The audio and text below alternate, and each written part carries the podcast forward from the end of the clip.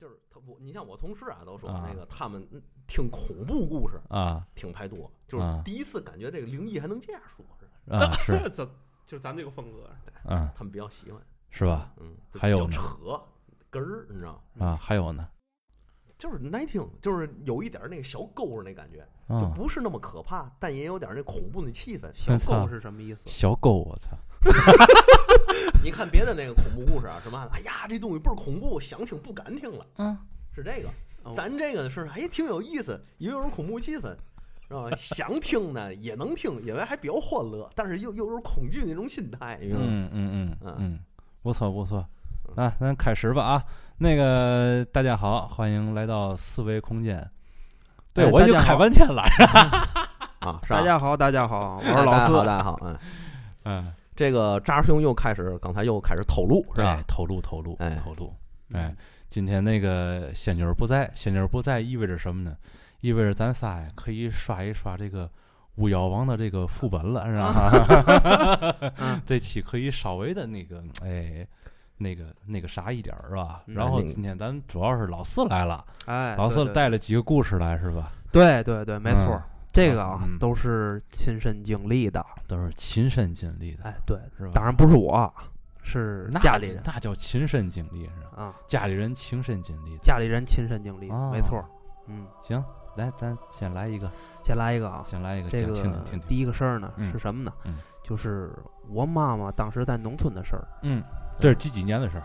这个几几年啊，我还啊真差不多没我还差不多真没问。就是你像上80年代次上次我嗯说上次节目里面我说的那个，就是我妈妈背着我老姨的那个事儿，还记得吗？啊啊啊！啊，就差不多那个年份的事儿，在天津的南郊，就是现在的津南区。就是就是你妈小时候呗。对对对吧跟着我嗯姥姥一块儿在农村的时候，嗯哎，那个时段发生的事儿。嗯，是什么呢？就是过年，嗯，家里煮饺子，做那些面食啊什么的。嗯这个就是我大舅妈，嗯嗯，她跟我姥姥说：“哎，咱这个饺子是不是煮的太多了？就觉得废话很多啊。”我姥姥觉得这个，就说我就告诉她，你大过年的啊，大嗯大腊月你别多说话，知道吗？这就就就现在有还还有很多这个老规矩传下来，就是你别多说话。就做饭的时候尽量保持安静，是吧？呃，不是做饭的时候，就是你就这一天你都这这这个月份儿你都别多说话嗯这是什么老例儿？这是没听说过。啊！哎对对，反正老人都这么说，有这个哦讲究，哦，嗯那就别多说话。然后我大舅们出了这么一一档事儿嘛，就是说这个废话比较多了，可能。然后他们当天晚上煮的这个饺子，十二点吃饺子，嗯然后呢，等到当天十二点的时候，发现这饺子就没了。那谁就是？就不是不是偷吃了，就是人间蒸发了这饺子，也不知道是怎么没的，就是一一开盖儿发现少俩，一开盖发现少俩，是少一屉，最后都粘盖上了。没有没有，不是，就是你等于蒸完了之后一啊开锅少一屉饺子，对少一屉饺子，恶作剧吧？不是不是人为的这个，那那要不就又是黄鼠狼什么的？我不知道是得罪哪路神仙了，反正就是，嗯，本来是包好的好几好几屉，但是嗯。少了一屉，这饺子怎么找也找不着。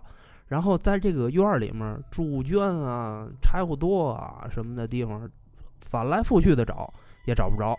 嗯然后呢，这个就是这一年，就是过嗯、过完年这一年，嗯，就是家里又出了几档子事儿，什么事儿？就是我姥姥把腿给摔了，然后呢，嗯而且有一回还差差点触电，就过去了哦然后我妈妈从拖拉机上摔下来了，哦，就这一年非常的背。就是因为这个这月份儿，这话说多了。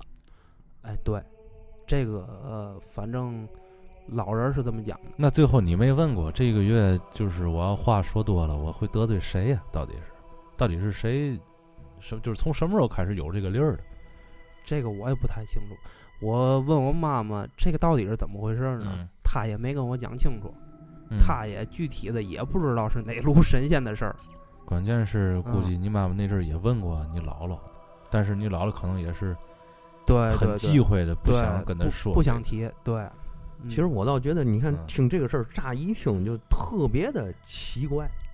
对你说什什么东西能造成这种物理效果是吧？哎，而且这个最一开始，我这个第一个想法就脑里冒出来的，嗯是不是嗯就因为你们在农村啊，嗯，这个野生小动物比较多？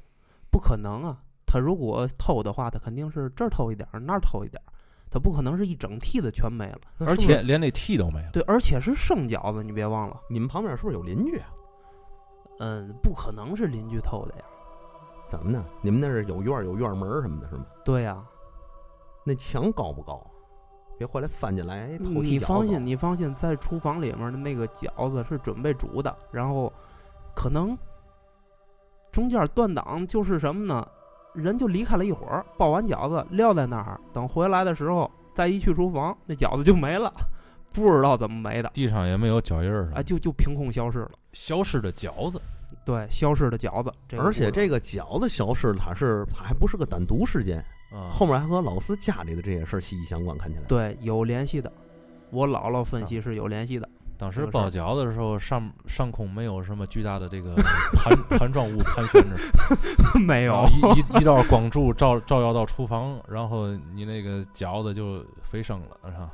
哎，对对，不知道怎么就消失了。啊，嗯，其实我倒觉得这个事儿，哎，最开始反正我听就很可信，很很不太可信，就不可思议是吧？太不可思议了。嗯，就是我总觉得可能是是是是这个，要不就是旁边邻居把这饺子偷走了。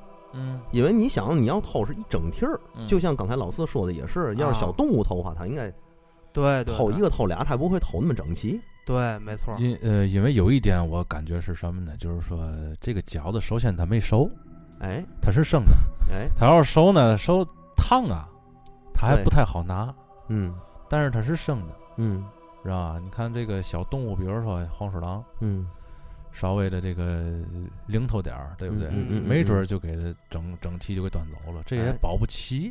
对，怎么端的这个？你这么点儿个儿一个小黄鼠狼，他不是他他他号召全家一块儿过来端的巨大化啊啊，行走类，啊，嗯，铠甲类对得得得得罪年兽了，这是。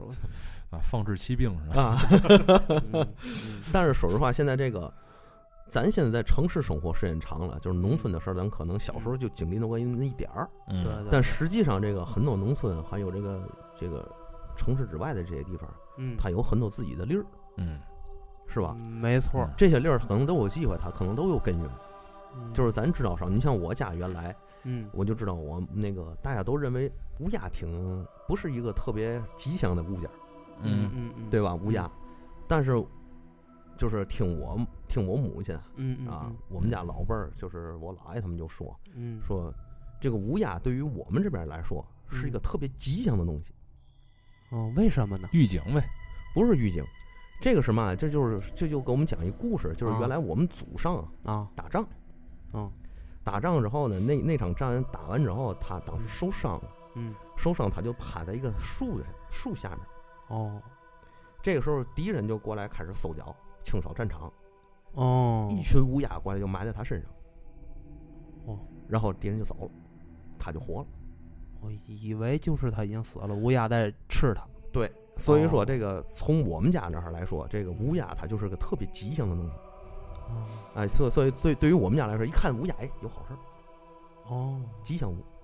所以我觉得这玩意儿东西啊，就是印了一种老话，嗯，心诚则灵，嗯，是？吧？嗯，有人信这个东西，哎，它就好。然后看见喜鹊了，又觉得这个可能是不吉祥的。那那没有，那没有，是吧？那没有。我我反正我从小到大，只要一看见喜鹊，就今天准有好事儿，哎，我也是这么觉得，嗯是吧？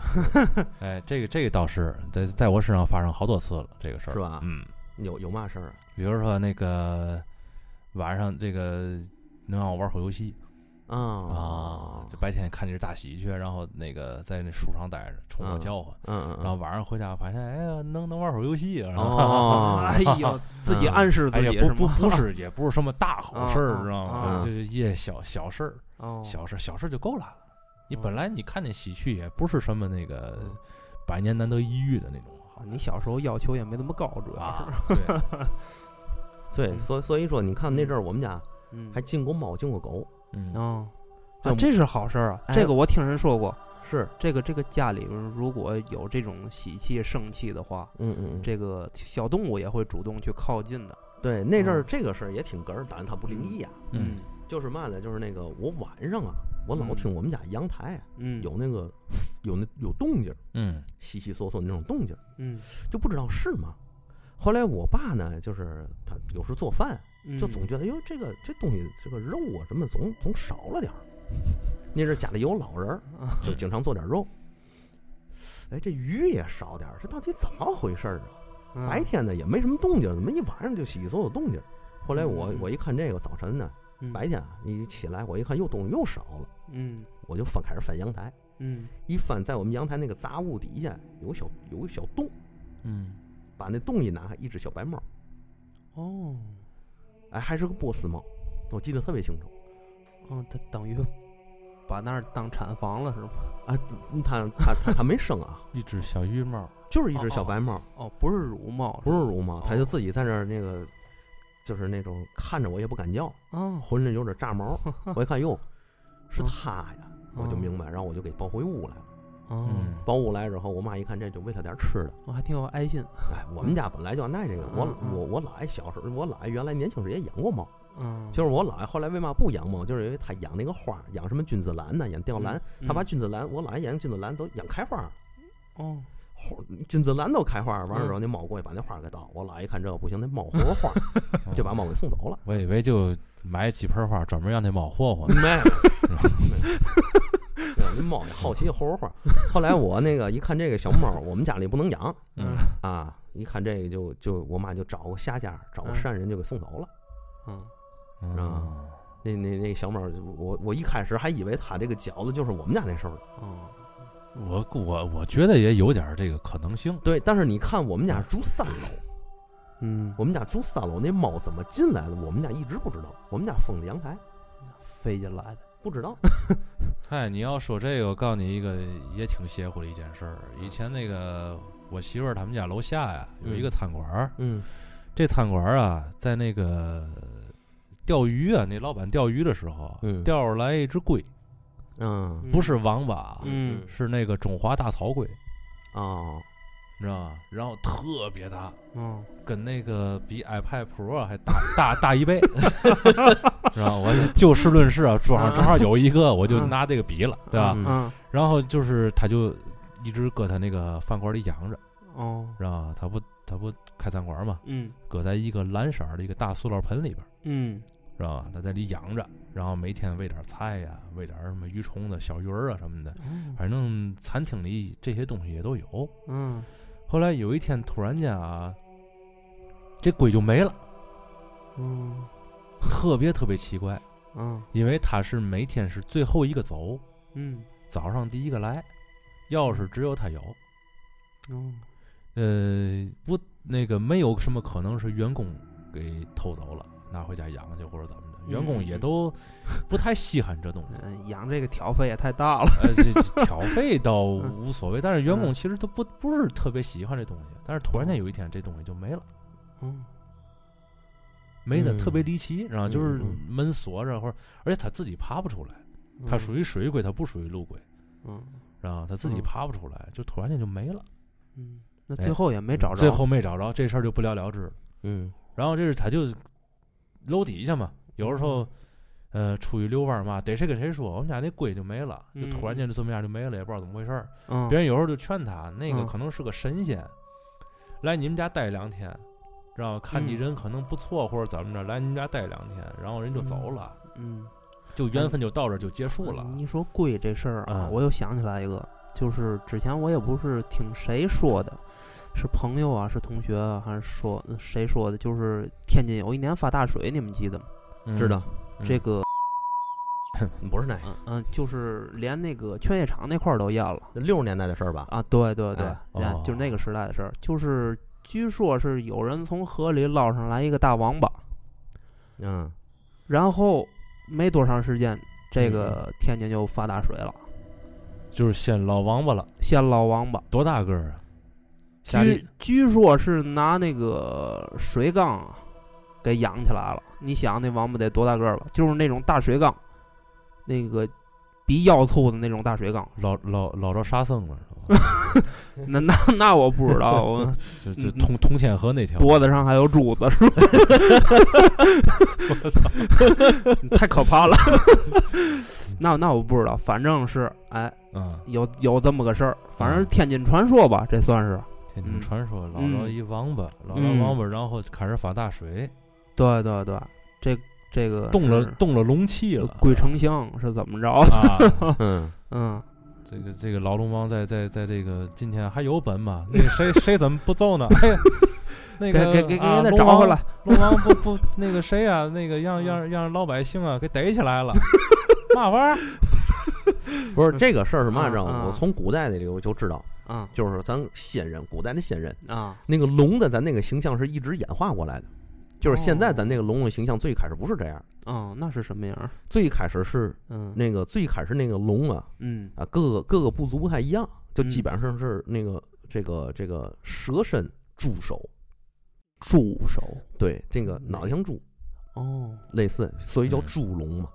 哦，这个不同不停的演化，所以在演化的过程中还有一阵儿，就是这龙和这个这个乌龟嗯。结合在一块儿，这个形象嗯叫龙龟，嗯，咱现在这么喊。披甲龙龟哎，对对对对，拉莫斯是吧？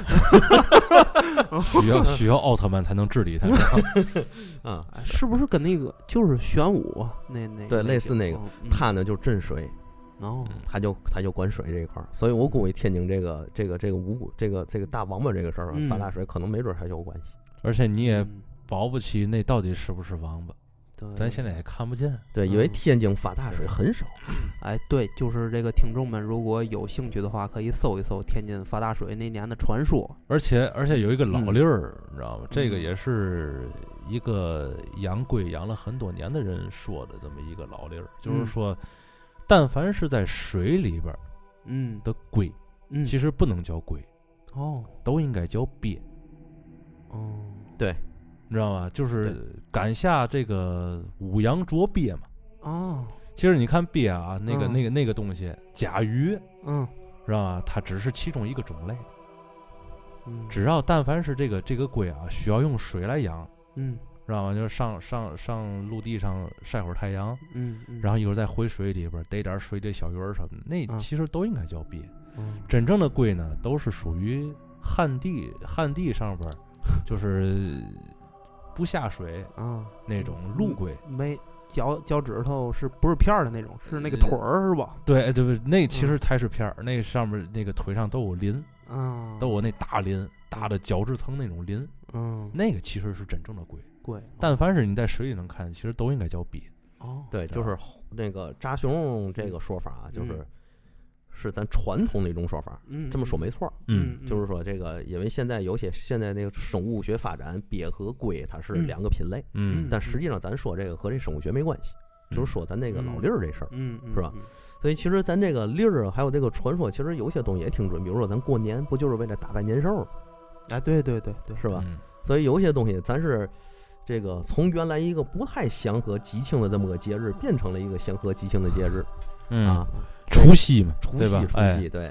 所以说有些时候这种东西的演变，咱也不必要特别恐惧它，嗯是吧？这龟啊、鳖啊，还有一些什么仙儿啊，什么东西，咱也不用嗯太过于恐惧。伴随了我们几千年了，也是。哎，对对对 你像这个，有些时候我看网上有段子，也也有人拿这个就写段子，就说嗯咱中国这个世界上各个宗教、各个神仙，他们各管一块地儿，嗯是吧？你像咱这儿的八大仙啊，嗯然后到了国外那就是小宠物，嗯真事儿，就是人养狐狸、养黄鼠狼，嗯人家里的倍儿好，嗯也没从来没出过什么幺蛾子，嗯嗯，但是咱在这儿就就不行嗯嗯，是吧这个神州大陆比较有灵气儿，一方水土养一方神，是吧？哎对对你像咱这天天老铁六六六六六，这在国外那都吓死了，是吧？你这召唤撒旦呢？这恶魔的果实啊什，么对对对对，你要是在在这都是老外回来拿音译回去创立了自己的邪教，老铁生气六六六，然后啊，然后一团火就冒起来了，还是绿色的，我这你倒退个五六百年，在中世纪，你说老铁六六六，立马给你绑架堂烧死，邪邪教口号带有强烈的煽动性嘛，嗯是吧？所以所以这个事儿，嗯。我觉得倒是挺倒是倒是倒是挺有意思，尤其你的饺子这个事儿啊，嗯。这是这这这是大不光有。饺子，不光有饺子，我还得讲一个，嗯再讲一个，再说，嗯。这个这个是我我们家的事儿，就是嗯。是我爸爸经历的，哦这是当初我爷爷去世之前的一个事儿。嗯。嗯，当时发生这个事儿的时候呢，我不在天津，我不在家，我在北京那头儿工作。哦这是后来我听我爸爸给我讲的。这是什么事哦儿呢？就是，嗯，我爷爷啊过生日，过生日的时候呢，我老姨用那个刺绣的方式呢，给他刺了一个字，就是寿字，然后拿那个相框啊、镜框裱起来了，嗯送给他当生日礼物，祝寿嘛，嗯对吧？然后就一直挂在家里的墙上，挂了多少年？嗯然后呢，在我爷爷去世之前的几个月的时间里吧，嗯，然后这个寿字忽然就从墙上掉下来了，哦。就是你想想，挂了很长时间，这个嗯。也没有没有没有人动它，去世以后，去不是去世之前，去世之前，对，去世之前就在那个我们家有个那个电视墙嘛，啊，在那个电视正上方嗯，挂着这么一个寿字，是，嗯，就是而且是拿那种大水泥钉钉在墙上，然后拿个麻绳，就是那个红红绳子嗯给它挂在墙上的。你想多结实啊，水泥钉，而且嗯镶进墙里很深，嗯嗯就这么一个东西，它不知道怎么回事，不知道是一种什么力量，就给它哎牵引下来了。嗯 这个下来这个画儿，嗯、这个字下来以后没多长时间，就是几个月之内，哎，我爷爷就过世了。当时他是去世的时候是九十岁，嗯。嗯嗯，我就觉得这个事儿吧是一种预兆，嗯，对。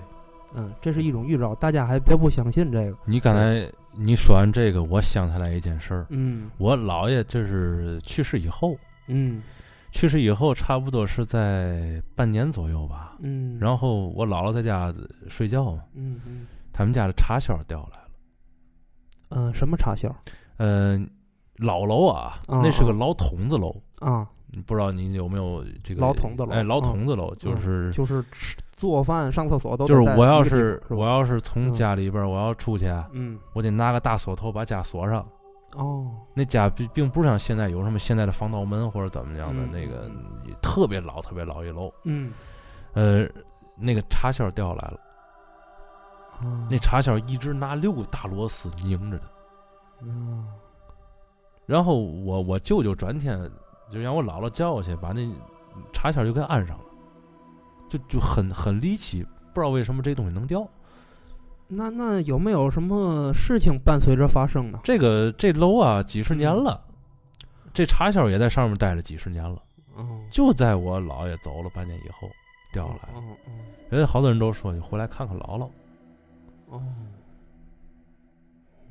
嗯是吧？你你你具体你怎么分析这个这个东这西？这个是在在姥爷走了以后对发生的。姥爷走了以后半，哦因为姥爷走的比较早吧，零几年嗯姥爷就没了，哦，然后就剩姥爷姥姥一个人就在那儿在那儿过嘛，嗯就半年以后，哦，这个插销掉了，很很不可思议，嗯很不可思议，也没法解释的。对对对，对，现在这个科，现现在咱说这个科学，它嗯虽然说在发展，也已经很发达，但是科学不可能解决一切事情，嗯是吧？太解释不了了，我觉得。对嗯其实要细琢磨的话，这个事儿挺深的。对，嗯没错儿，尤其是嘛呢，就是现在这个人去世前的种种预兆，这种嗯，就是咱这种老人啊嗯啊，去世前种种预兆，有的人有，有的人没有，哎对，是是吧？也是有的有有的人有有有人没有，这个咱没法解释。嗯但是咱从那个古往今来，是吧？嗯历史嗯书里就是史史料里记载很多，嗯呃，这个皇帝啊、嗯大臣呢，这些人去世之前，是吧？他们都会有预兆，比如说曹丕去世之前，嗯，城门塌，嗯哦城墙上城门能塌，嗯我的是吧？那阵儿曹丕才四十来岁，哦是吧？曹丕一看这，哎呦，大限将至。哦，然后他自己也明白了对，古人他这个他们自己就有预感，啊，是吧？所以有些这种事儿咱没法解释，但是我觉得不能不信呢。嗯，这这个相当相当可怕，这个事儿，对，觉得其实挺可怕的。而且其实古人一般这种预感出现之后，他们都有这种感应，嗯嗯呃，他们的这种感应比现代人要灵敏的多。对对对吧？天上比如说一一一往天上一看，九星连月，是吧？是吧？哟，最近要有个大事儿，嗯，是吧？怎么怎么回事？怎么回事？过两天就真出了一件什么这样的事儿，哎，或者是某个皇皇帝驾崩啦，或者某个某个新的皇帝又出生了，对吧？这这包括什么那个，在这个黄河里边挖到小石人儿了，那类似于这种事儿，对对对不对？可是嗯古代这样的这样的这个事件也也是有很多的，嗯，对不对？嗯，比如说这个，从鱼肚子里头啊拿出一张黄条，一张黄纸，上面写“陈胜兴吴广王”，是吧？啊啊，，那不都是先塞的吗？先塞是吧？那就不算了。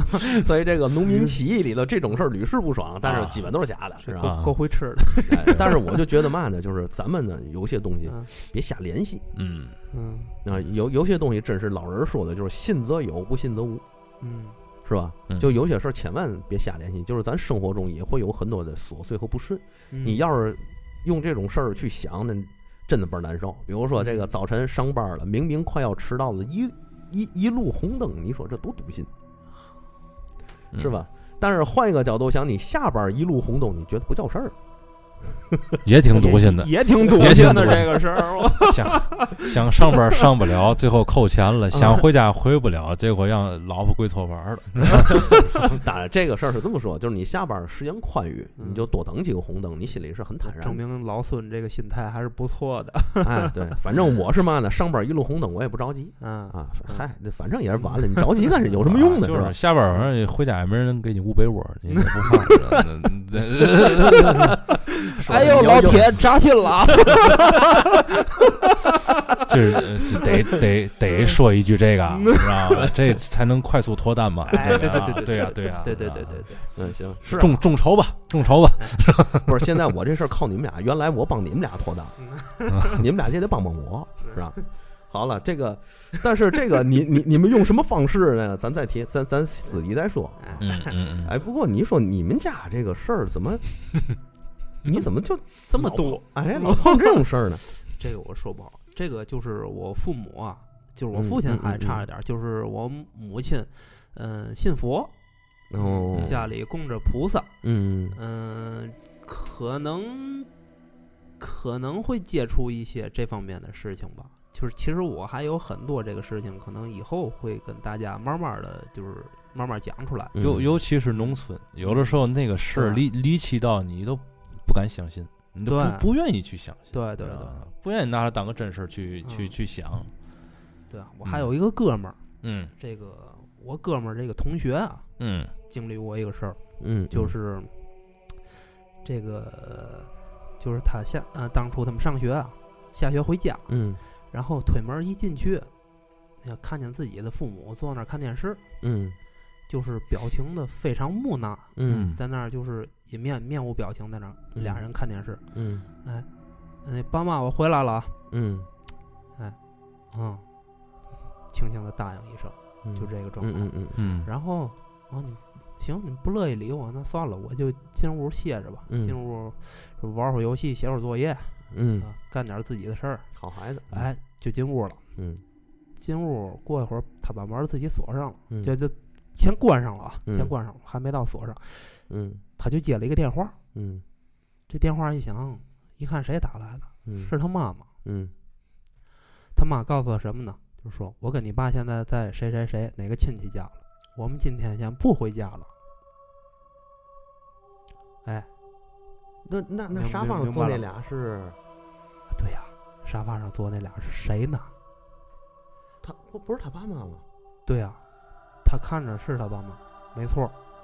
他接的这电话也是他爸妈打的，哎呦，而且他接的这个电话的时候呢，那俩人正在外面坐着。这这这这是今天最冷的那个故事了，这是。啊你就想当时那个场景啊，要是我，我早就尿裤了，真的。他同学够有定力的，没尿，没没尿，尿没尿，反正你也不知道。不是是不是他爸妈跟他孩子恶作剧呢？怎么可能？你想想，外屋有两个人打电话给屋里，你能听不见外屋的人说话？那也许就是找了一个就是更更 不能，更加隐蔽的地方去打了这个电话嘛。就是就说他爸妈就说我住亲戚家了，我今天晚上不回去了，这个饭呢给你预备好了，你自己吃。还敢出来吃你听着呀，啊他没出来呀，啊？赶紧就锁门了。那他没让我出去看一眼，到底是嘛玩意儿呢？要搁我，我可不敢。我我不是这个老孙这个胆量啊，我我跟这个听众朋友们说一下，老孙现在这个 老孙就是没看见这个，等真他真看见这个了，不定嘛样了，知道吧？啊，老孙老孙其实勇气是可嘉的，但是就是当时这个环境啊，他可能没感受到，你知道吗？还是哎，有可能。啊反正我想，我我我也是嘀咕，我就你要是真让我，你要是真在我眼前出现一鬼啊，啊，我可能都不会太害怕。就这种悬了户的事儿，我这后边不能再琢磨了，你知道吧？你你你你听着，你听着，然后这个他把门锁上以后，嗯，他吓得赶紧就钻被窝了。当时也是晚上了，嗯 然后钻被窝闷闷头就睡，他也睡不着，那肯定睡不着。睡不着就在那儿瞎琢磨，嗯然后外边还敲敲他门啊，没没没没没敲门，没敲门，敲门就出去吃饭去。没有。出来吃饭。外面外面，哎呦，我我跟你说，你快吃啊！一会儿菜都 菜都凉了。我跟你说，外面就电视响，就是那个哦，外边有电视响是吗？对，外面有电视的声音，我操，这太可怕了！不是，等于他进来的时候电视就开着。对，他妈他爸在那坐着，嗯，后来他就进自己屋了嘛。哦一会儿电话响了，我们在朋友家了啊，不回去了。我操！然后哎，然后然后他就一直这种状态待到了凌晨，差不多这个太阳就是天蒙蒙亮了，嗯然后才敢壮着胆儿嗯，打开门缝往外看，你看外边也有两个人嗯在门缝里看他，嗯没有，反正这个还是确实是够哎，打开门儿以后，看见电视也是关着的，沙发上也没有人。电视是关着的。对，沙发上也没有人。哎呦，我我告诉你们，我现在我讲这个，我俩腿都是凉的，就是这个状态。哎，你这就这就两个可能，嗯，第一就真是恶作剧，哎，知道吧？第二种可能就是时时空错乱。不是这个事儿啊，那我倒是那个知道个这么个事儿，就是原来有有很多的山谷，嗯经常会传出那种喊杀声，啊，然后呢阴，京兵京过夜马槽嘛，啊，就是类啊。对那类似那种阴兵那个感觉的，嗯然后嗯里头有喊杀声，还有说话声音，还有那个嗯。人家还能看得见，就看有人看得见人影是吗？看得见人在里嗯在在在里在里品哎赏，这个是不是跟那个故宫博物院的那个墙也有也有那个联系是吧？也有。但是后来这个大家去分析这个事情啊，嗯因为这个事儿闹得挺火的，嗯这个很多人组织到那儿去科研考察到底怎么回事儿。这些嗯科学家到那儿去也看见了，啊也看见了这些事儿。嗯结果他们就是检测，发现这些山里含有大量磁铁，哦就是咱们的生活都是有磁性的。嗯，嗯比如说咱们现在这个，身边围绕着大量的磁性，哎，对，啊，交配的季节又到了。马拉马拉河又到了一年繁殖的季节，角马群又迁徙过来了，说的好，对对对，什么但是什么时候都得围着这个转啊，就是。咱一一听这，身体忽然间热了。啊腿充血了没？你第几条腿？有有点儿有点儿，所以这这个事儿就是咱身边也都有很多磁场，嗯。就是包括咱这个录音啊，嗯。原来用磁带，嗯，对吧？录像带不也叫磁带吗，对对对吧？它是用磁场排列来记录，所以说那些山里头它有大量磁铁，嗯就把这个事儿给录下来了。哦在某个特定的时候，对，在湿度、温度、气候那个相适宜的条件下，他们就把这个磁就等于就把这个事儿又就录像机一样又播出来了一遍哦，啊，所以那当年那个这这这个事儿，阴兵国界这个事儿闹得倍儿火。也就是说，按照这个道理来看的话，老四他们朋友那个那家里那事儿，就是他们那个装修材料里边含有大量的这种磁铁，这个咱说不好，但是把把他妈他爸看电视这段给录下来了。但是问题在于这个你 电视怎么开？电视怎么开怎么关上的？哎呦，这个是这不嗯电视也是在当初被开的时候被录下来了嘛，哦对吧？你得好好听听当时电视里演演的是哪年的事儿，哦有有有这可能，我告诉你，哦，你觉得我说对吗？我不知道。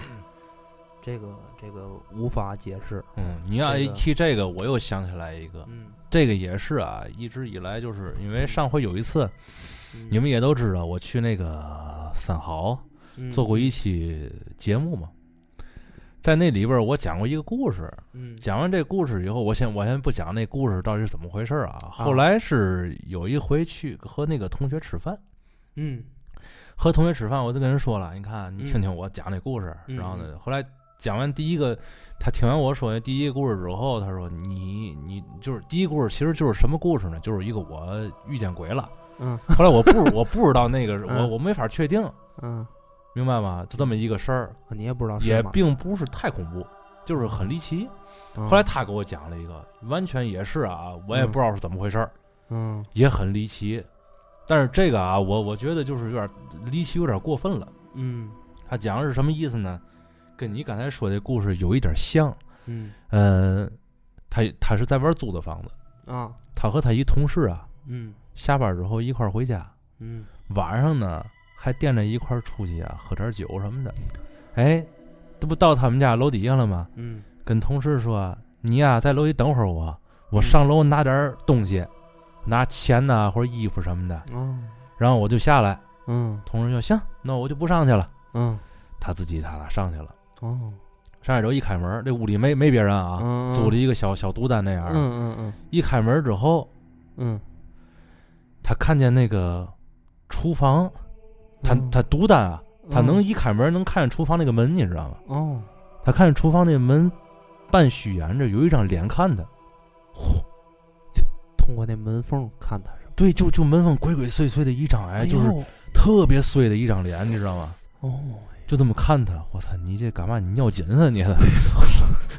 就就，哟，他当时啊我操，唰一下把那门就给带上了，是是个人脸吗？是个人脸。他当时跟我说是个人脸。后来他一看，他当时你知道想的是什么？家里进小偷了，我操嗯家里进小偷了，嗯你明白这意思吗？明白然后他妈，他当时把这门就给关上了嘛。关上之后，他惦着给那小偷堵里。对，嗯。因为这个屋就一个窗户，嗯。他家住的也是四五楼那样儿，嗯。也不是那个一二一二楼。嗯。他跟他那个外边待着那朋友说嗯说你紧你紧紧的盯着我们家的窗户，保证别有任何人出来，嗯知道吗？我现在赶紧报警，我们家进小偷了，哦你知道吗？他这个处理的还是比较哎哎专业，比较专业，真是知道吧？嗯然后哦，好嘛，这这行，下边那个那个明白了，一直就紧紧着那个窗户，哦知道吗？然后啊，警察一会儿就来了。嗯警察来之后，嗯都已经做好了这种各种措施，都已经做好了啊。嗯开门进去，什么都没有，床底下、嗯。大衣柜里，嗯。各种能藏人的地方，包括电冰箱、嗯。帘儿后边什么的，这这都找了一遍，嗯嗯。什么都没有。问问楼下这朋友，你你你你那个看看见那个有有人出来了吗？没有，什么动静都没有。这这那你说他当时开完门之后，他看见那是什么东西？嗯，这说不好，反正警察肯定得说他，你这拿我们找的乐儿。，对啊，警察当时也是，但是嗯其实要想啊，啊，这种恶作剧也也也也是没嘛必要，可不呗。伤损人不利己。对啊，你把警察叫来，后来你来个妨碍公务，给你再弄个十五天的，你不值当的，对，对不对？嗯你说这个事儿，他一开门就一张，就就半半半拉门缝儿，就看见一张一张脸，嗯嗯，有头发，有耳朵，有眼睛，有鼻子的，男的女的，男的女的我没问，嗯。但是我估计那个时候男的女的都都都不重要了，这个事儿嗯。有点像你刚才讲那个，一进一进屋时候看见沙发上坐着俩人，嗯，但是。但那但那是对啊你你也许他看见这张脸是租房的这个这家以前的谁，哦，这么这么回事儿，你这么一说，有可能哈。你是不是感觉这这两件事儿有点相有点相近？嗯但是后来警察一进来，嗯是吧？嗯，这个事儿就没了。嗯然后外边呢，咱也不可能找找到第三个地方能够出这个屋子，除了窗户和门，嗯，对吧？你窗户，你从窗户出来，你大四楼的，你还得扒着眼儿，你得跑吧？楼下早就看见你了，对不对？嗯也都没有，就完了，嗯，无解，这事儿无解。对，我觉得这个无解的故事最可怕。，对对对嗯，对，对，其实现在世世界上有好多未解之谜嘛，对是吧？对，有些事情你都已经看到，明明就已经存在，但是咱也找不到一个合理的解释。没错儿。比如说，在那个埃及的金字塔里头发现飞机的模型、潜艇，模模模型吗？对，飞机的小玩具，哦就跟现在飞机那外形是一样的小玩具。嗯，一看就给孩子玩儿的。嗯在那个，反正我看图片上啊，嗯上面写那个金字塔上的那个嗯那个文字啊，刻象形文字刻的有个直升机那样的，嗯是吧？现在埃及那个古埃及的传说里头还有这种飞行器了。那有可能是他们就是想象力丰富，想真想出来了，几千年以后会有什么东西。咱现在也可也会想几千年以后的样子吗？咱得这个这个事儿得这么说啊就是人现现在咱们的想象力是和咱的见识、思想、阅历是息息相关的。嗯对如果这个东西不存在，你想象不出来，嗯，是吧？你怎么能想象出直升机什么样？对，而且还这么的具象，对这特别具象嗯啊，螺旋桨都有，嗯是吧？这种事儿你到现在没法解释。嗯，当然，我只这个我只是看过这个一些一些资料，我也不知道它是到底它真实性是如何，嗯。是吧？但是有这个事儿，我就觉得，反正这种事儿在世界上有很多嗯，啊，你没法否定它。这个有点儿时空穿越的感觉，是吧？对，比如说嗯。在那个原来中国在西藏发现了一个石盘，嗯。一个石盘，那石盘上的还有那个各项的纹路，就跟那现在的黑胶唱片机是一样的嗯。哦，啊。是，其实它这个东西应该按道理来说，就跟唱片一样是可以解读的嗯。啊嗯，但是现在咱解读不出来，上面还有那个那个发现它的地方还有很多符号嗯啊，这些东西其实也是怎么说呢？它是真实存在的哈，嗯，但到底怎么解释，咱还现在还没有一个可靠的方法。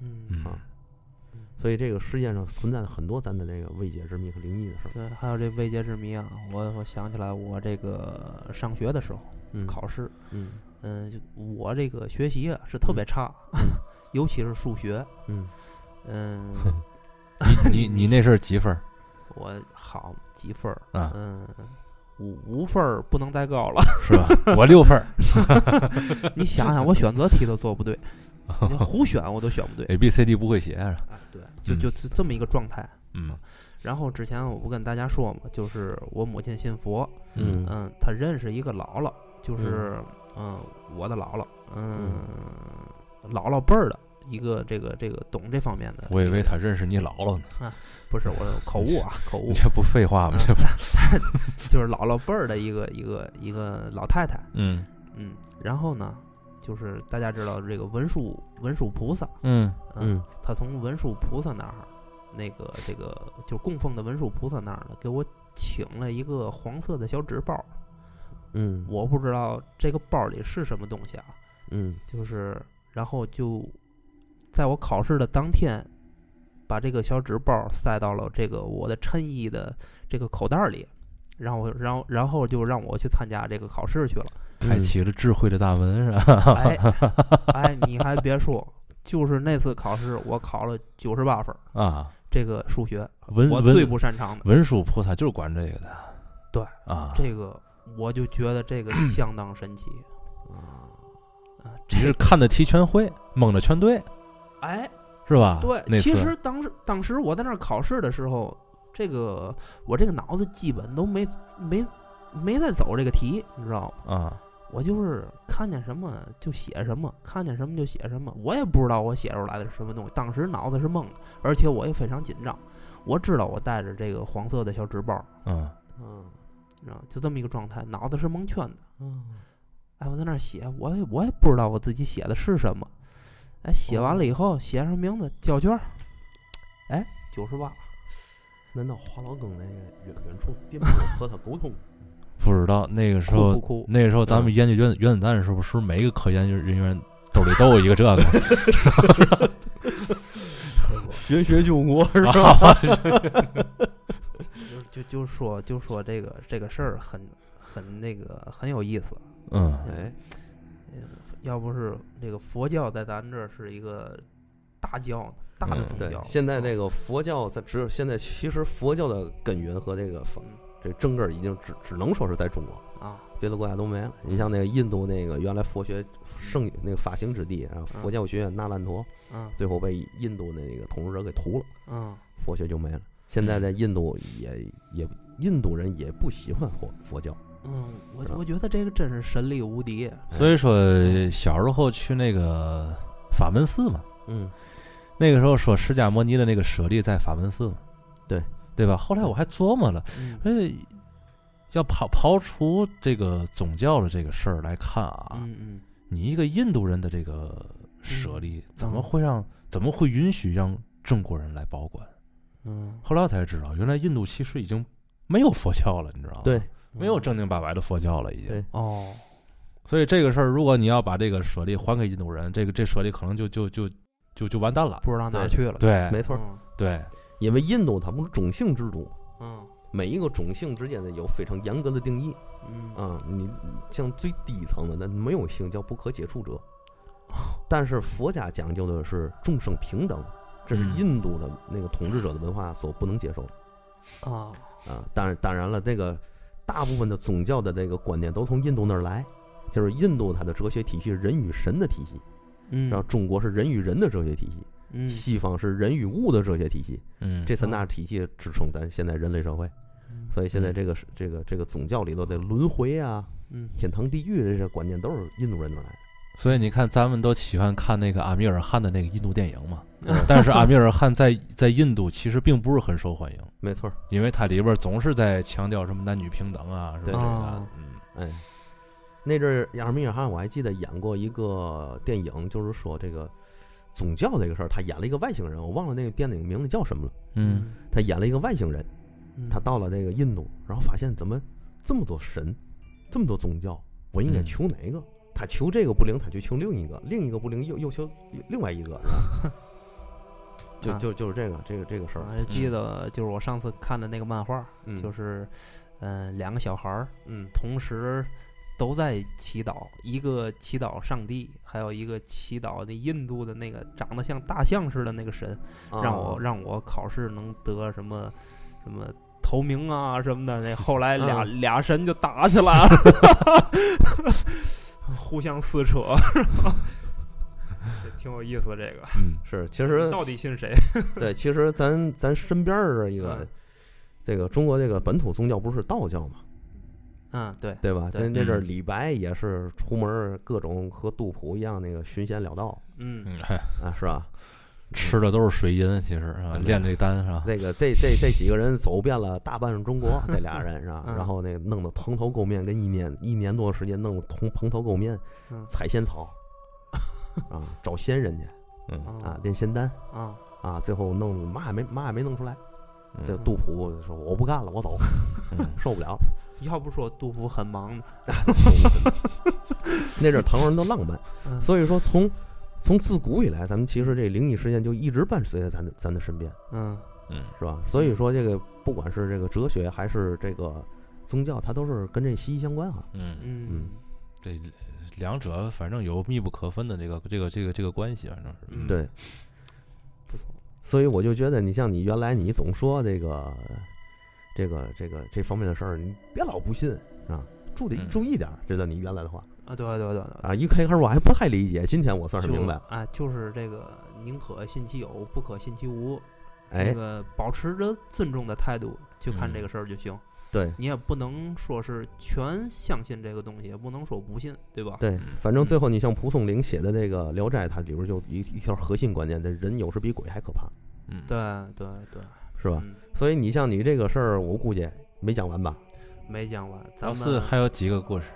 嗯，我还有很多很多，那咱下期再讲吧。行吧，行吧下期再，讲。咱先聊到这儿吧。好吧，好吧。哎，好，